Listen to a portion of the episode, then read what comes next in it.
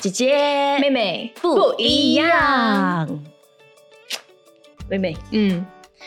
，OK，今天我们可能聊的这个话题呢，有一点特别哦。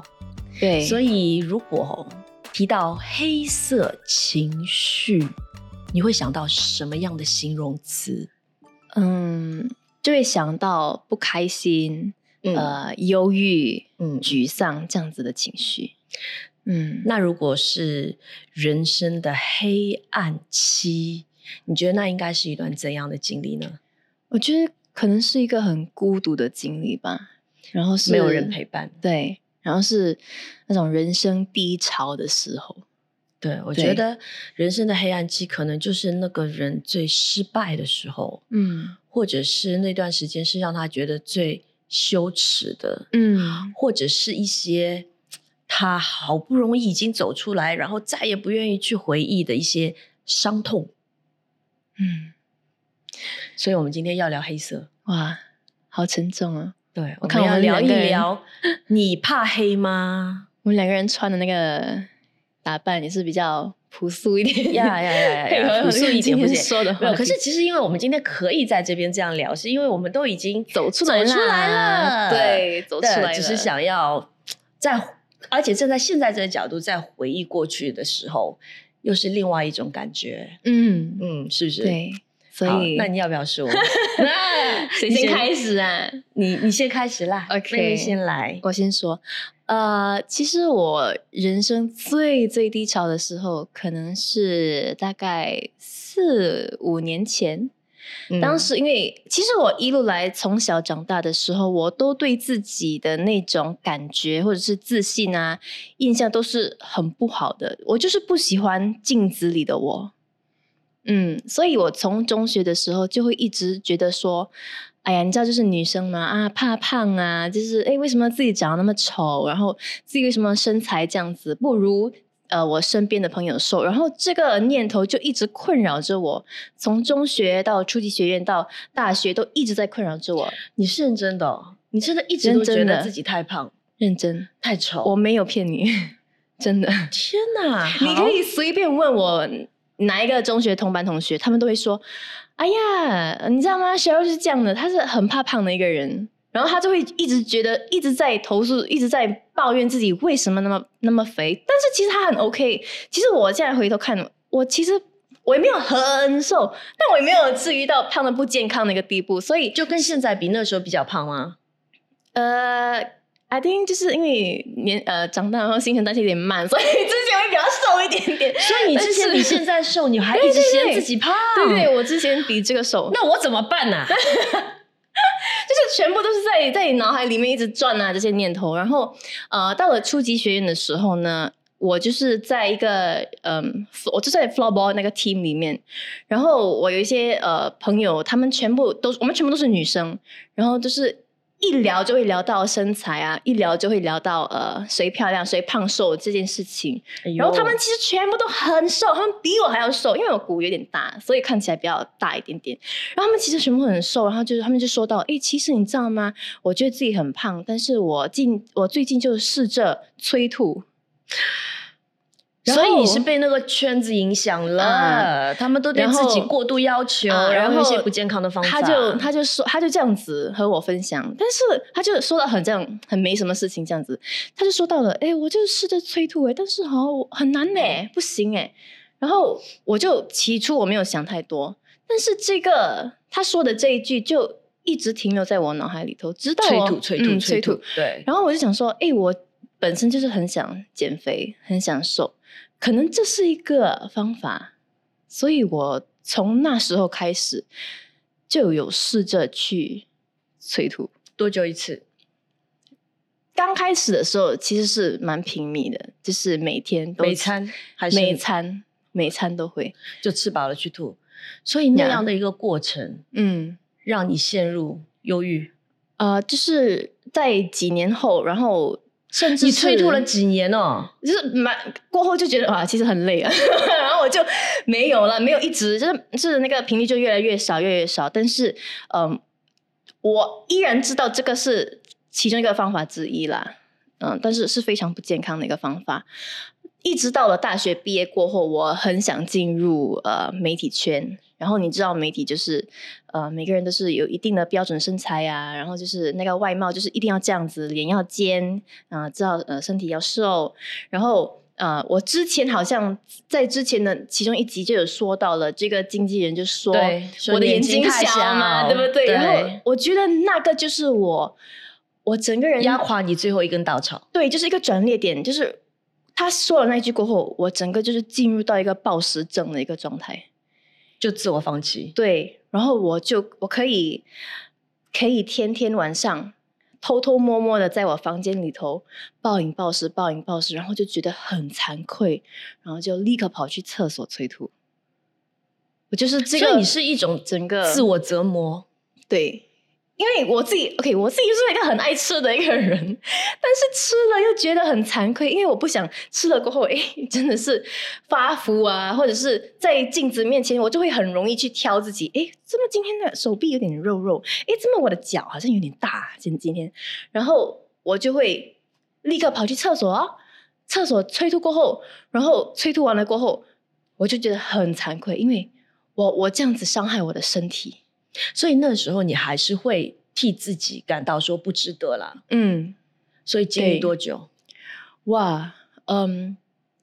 我这么拼命的催吐，在大学过后啦，然后他就说那那个经纪人说了这段话过后，可能大概有六个月到一年的时间。其实我一直以来都觉得自己有这样的一个对自己在镜子面前的一个长相的一个，就是我知道我有这种扭曲的一个嗯。思绪，嗯，但是我都一直没有去承认。我甚至是有到那个呃诊所那里去和他和和我的医生分享说，诶我我我发现到我自己其实有一些暴饮暴食然后催吐的症状，我觉得我需要帮助。嗯。然后医生就会呃把我就是呃就是介绍我去一个心理学家那里去呃复诊什么东西，然后我就我都没有去，直到六个月一年过后，我一直这样子做，我觉得我真的不行了，我真的需要帮助，所以我当时就看了一个心理医生，然后他就和我解释说，哎，嗯，其实你这样是有暴食症的，嗯。然后现在对你的身体真的很不好，因为其实如果你这样子暴饮暴食，然后催吐，反而你的身体其实是不会瘦嘞，真的是不会瘦，当然，反而你会越来越胖而且你会失 去健康，对？对你会失去健康啊，失去健康。然后我那时候是突然忘记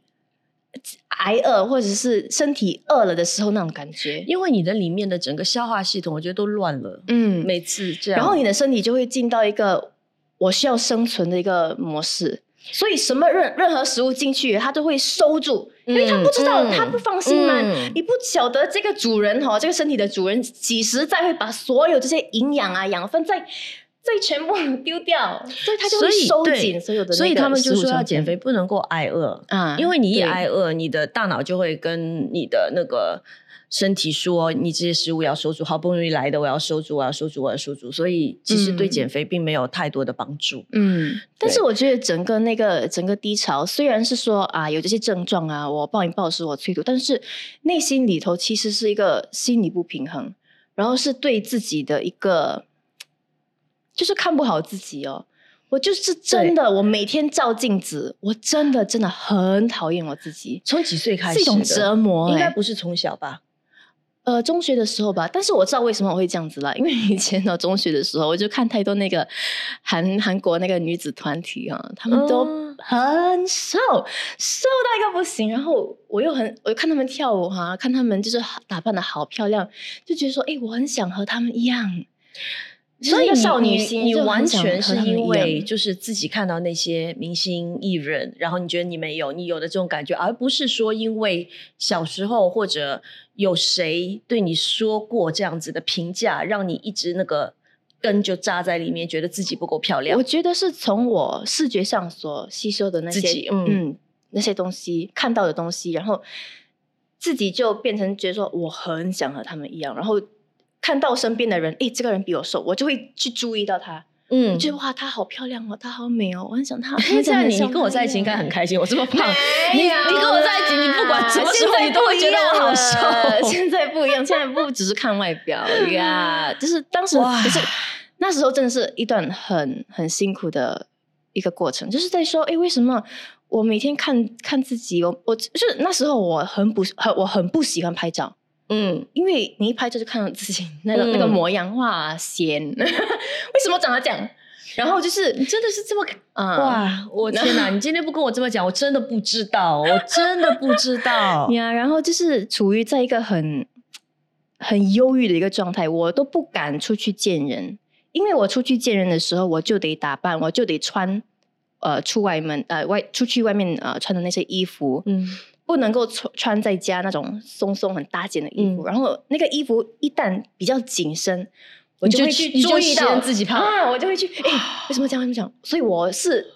朋友约我出去，当时候我是会完全拒绝的。其实当时候我也是，我已经是基督徒了，我有小组，我都会说，哎，我我我都会给他，我会说谎，然后我就会说到，呃，其实我今天不可以参加小组。呃，我得在家。就那时候，我真是一个蛮严重的一个心理上面的疾病了。对我就是把自己就是困在家里了，因为我真的是不敢去见人。我会，我也很怕说，哎，如果人家看到我那么胖怎么办？嗯，我会很怕。嗯，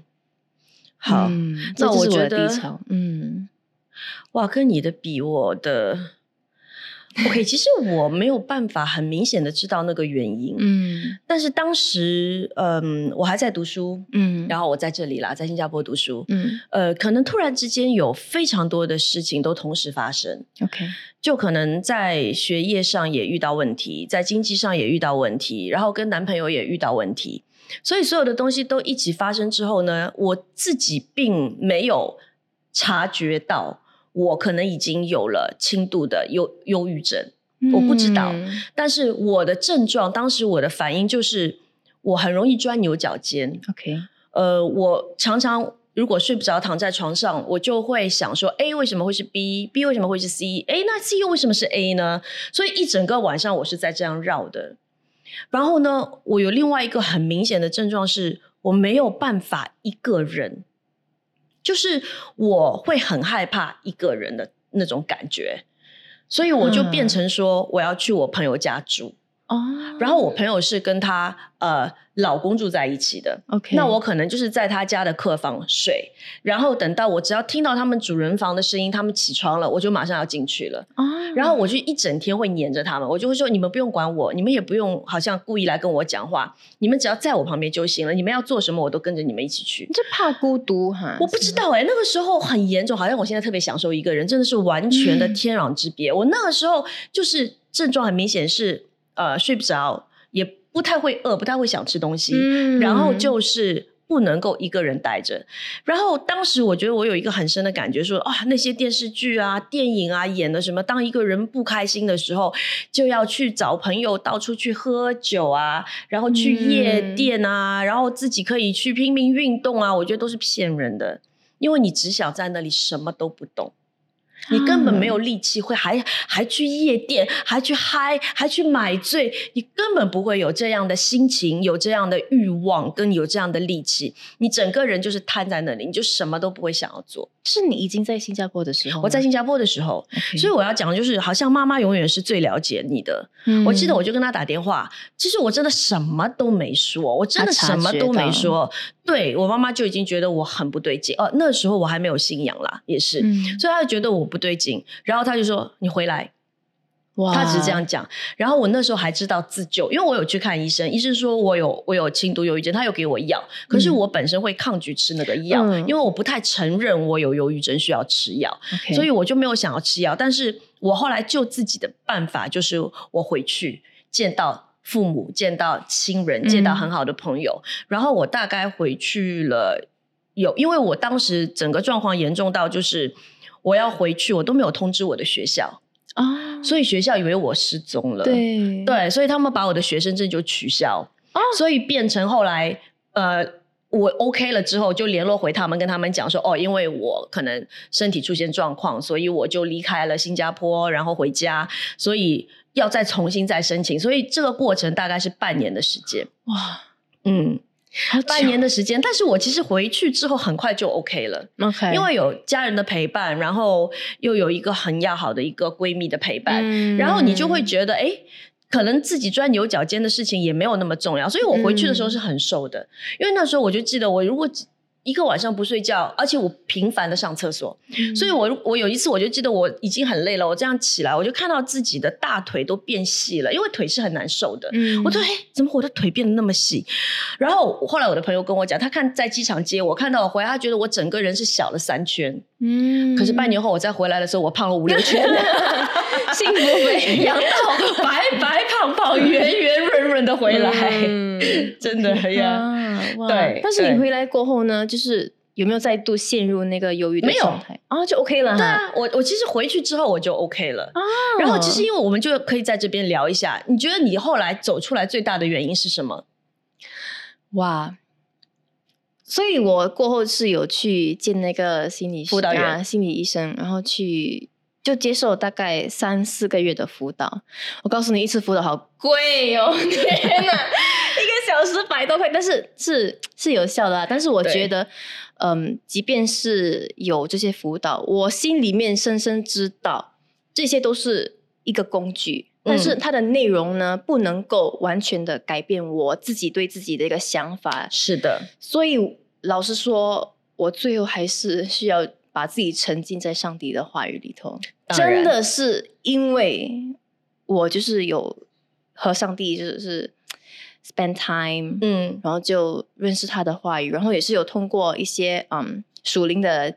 父母，算是属灵的父母，嗯嗯。然后开导我，然后也为我祷告，嗯。所以我真的是把这件事情完全的告诉他们，就是不要把这个事情隐隐藏在自己的心里，把它给曝光出来，嗯，让就是感觉就是魔鬼不要有一个把柄在我的人生当中，对，因为可能。很很多时嗯候，对不对？我们都会觉得情绪它是一种感受嘛，嗯，是一种感觉，是一种感受。嗯但其实情绪它是来自于一个想法。嗯 OK，因为而且这样的一个你的情绪其实并不是受外界的环境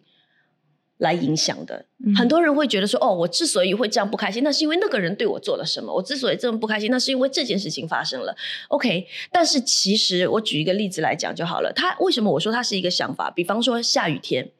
下雨天是一个环境，嗯一个事实，对不对？那有些人就会觉得，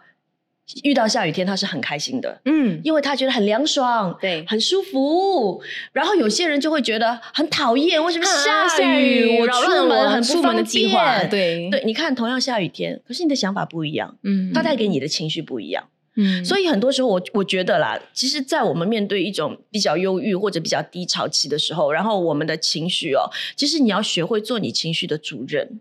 我知道不容易，那大家。一个普遍的方法，觉得做情绪的主人的意思就是说，哦，我有了一些负面的情绪，我就不要去有这样的负面的情绪，我要用快乐的情绪，要用积极正面的情绪来代替这种负面的情绪。嗯其实不是，因为你做不到的，而是说你首先第一步，你应该要从心理上面的去接纳这样的一个负面的情绪，嗯你要觉得它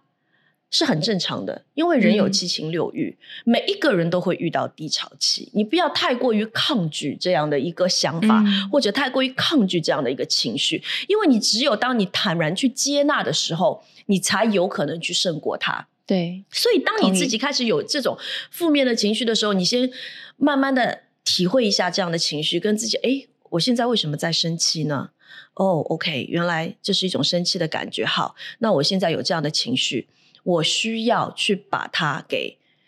发挥出来，而不是说硬硬的压抑。当然不是说行动要去做一些什么事，嗯。可是你要去接纳这样的情绪，而不是说我不能生气，我不能生气，我不可以生气。人啊，你很难，对对。啊我刚才讲七情六欲，嗯所以你该难过的时候就难过，该开心的时候你就开心，嗯那你才是生而为人的一种体验嘛。所以有的时候好像你看到说，比方说失恋好了，嗯你很难过、很痛苦，那你就会觉得说啊，我不想，我我为什么要这样？我不要这样的感觉，我不要这样的感觉。没有啊，你就跟自己当下讲说哦，原来失嗯恋，失恋是这样啊，哦，原来心痛是这样啊，哇，我的心嗯真的好痛哦。对，哇，这就是一种感受。OK，我体验过了，我可能以后我不想再因为我会认得这个对对，感受也，可是这是原来这是生而为人的一种感受。所以你先不要太过于排斥，你先试着跟他安安静静的共处一下子，嗯然后找到我刚才讲的，它是一个想法。所以，然后找到会让你有这种情绪的想法根源在哪里？对，真的是有一个根的。所以我的那个低潮的时候是，我不懂，我不确定自己的身份，我就是由是就是媒体啊、别人说的话和别人的比较来，就是定为我自己的身份定义，是，然后就所以你看不到自己的好对，看啊看不到自己的好。嗯所以当你知道你自己嗯在上帝眼中是何等的宝贵的时候，对当你知道你的价值是多么的独特的时候，嗯你就不会再因为原本的那些想法觉得自己不够好。你看自己，你现在在照镜子的时候，嗯你觉得自己怎样？你说实话，你说心里话。唉，老师说，哎呦，我讲一想哭。嗯，现在照镜子是觉得说，哎，跟以前的那种想法不一样，嗯就是我懂得去更加爱在镜子里头的我，嗯然后我就是每天还是需要去祷告，然后去求上帝说，哎，上帝，嗯，求主你就是给我你的眼睛。你如何看待我？你如何是那么喜悦我的？你如你是如此的，我是我是你在你眼中是那么多么的宝贵的。求主你让我看到这些，让我就改观，不要以我的视角看，但是上帝从你的视角看，我到底是谁？所以现在有看镜子过后有没有呢变得很喜欢自己？有啊，有比较喜欢自己。就哎呀，如果哪天就是衣服穿不下，就 OK 啦，不用紧啊，就有这有一个借口买新衣服，你知道吗？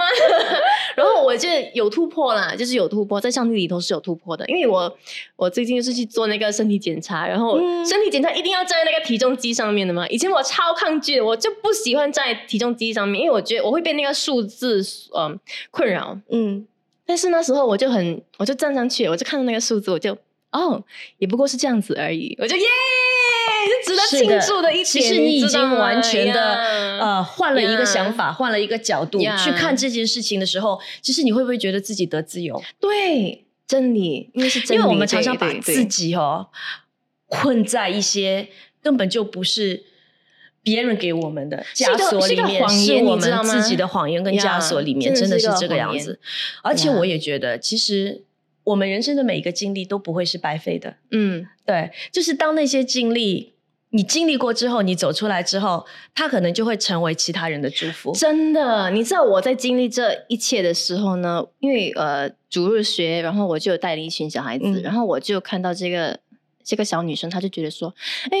呃，我觉得自己很肥，然后那个男的也是说我很肥，我的心真是碎。会痛，对吗？我会痛，因因为我不想他经历我所经历的，我很心痛，所以我就把他给坐下来，我就一直告诉他说：“诶，你是很宝贵的，你知道吗？嗯这个这个是个这个身体是个外壳而已，嗯，你知道内心的那种人格啊品质是最重要的，所以你就专注于在那个。你知道我刚刚说的时候，我好像自己在张嘴，你在告诉以前的自己，呀我是在说给自己听。所以现在我真的是，如果别人经历到这样经历会呃，就是有这种经历的话，我真的会很心痛，然后我会很想去帮助他们。而且我觉得我们也都非常的感恩，因为不是每一个经历过那样过程的人，他嗯。可以破茧重生。嗯，因为你经历过过去的时候，你那些流泪的过去，要么就是让你破茧重生，要么就是让你跌入万丈深渊。对，所以我非常的庆幸，也非常的感谢上帝。嗯啊，因为我们有这样的一个信仰，然后让我们都可以破茧重生，嗯然后也可以将自己的这样的一个流泪的经历变成生命当中的养分，对去滋润自己，也去祝福到别人。嗯所以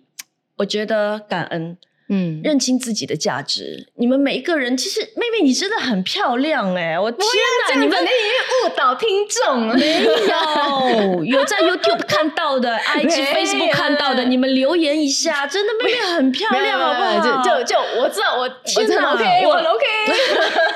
我很 OK 啊。所以我们今天的主题叫“你怕黑吗”，对吗？嗯但其实你知道，它是一个广告词，真的对，很多年前应该也是一个本地的广告人，他写的非常有名的广告词，是一个黑啤酒的广告词，是林子祥演的。他现在就会说哦：“是你怕黑吗嗯？”但是在这个广告词，其实除了怕黑，最出名的是这一句。，OK，但其实它后面还有，然后我也觉得非常适合做今天的一个结尾。嗯因为就是黑有什么好怕的？怕黑的话，那我不是白白的活着？所以我跟你今天都可以这么坦然的就说，黑有什么好怕的？嗯，因为我们已经不在黑里面啦。耶！谢谢大家，我们下期再见喽，拜拜。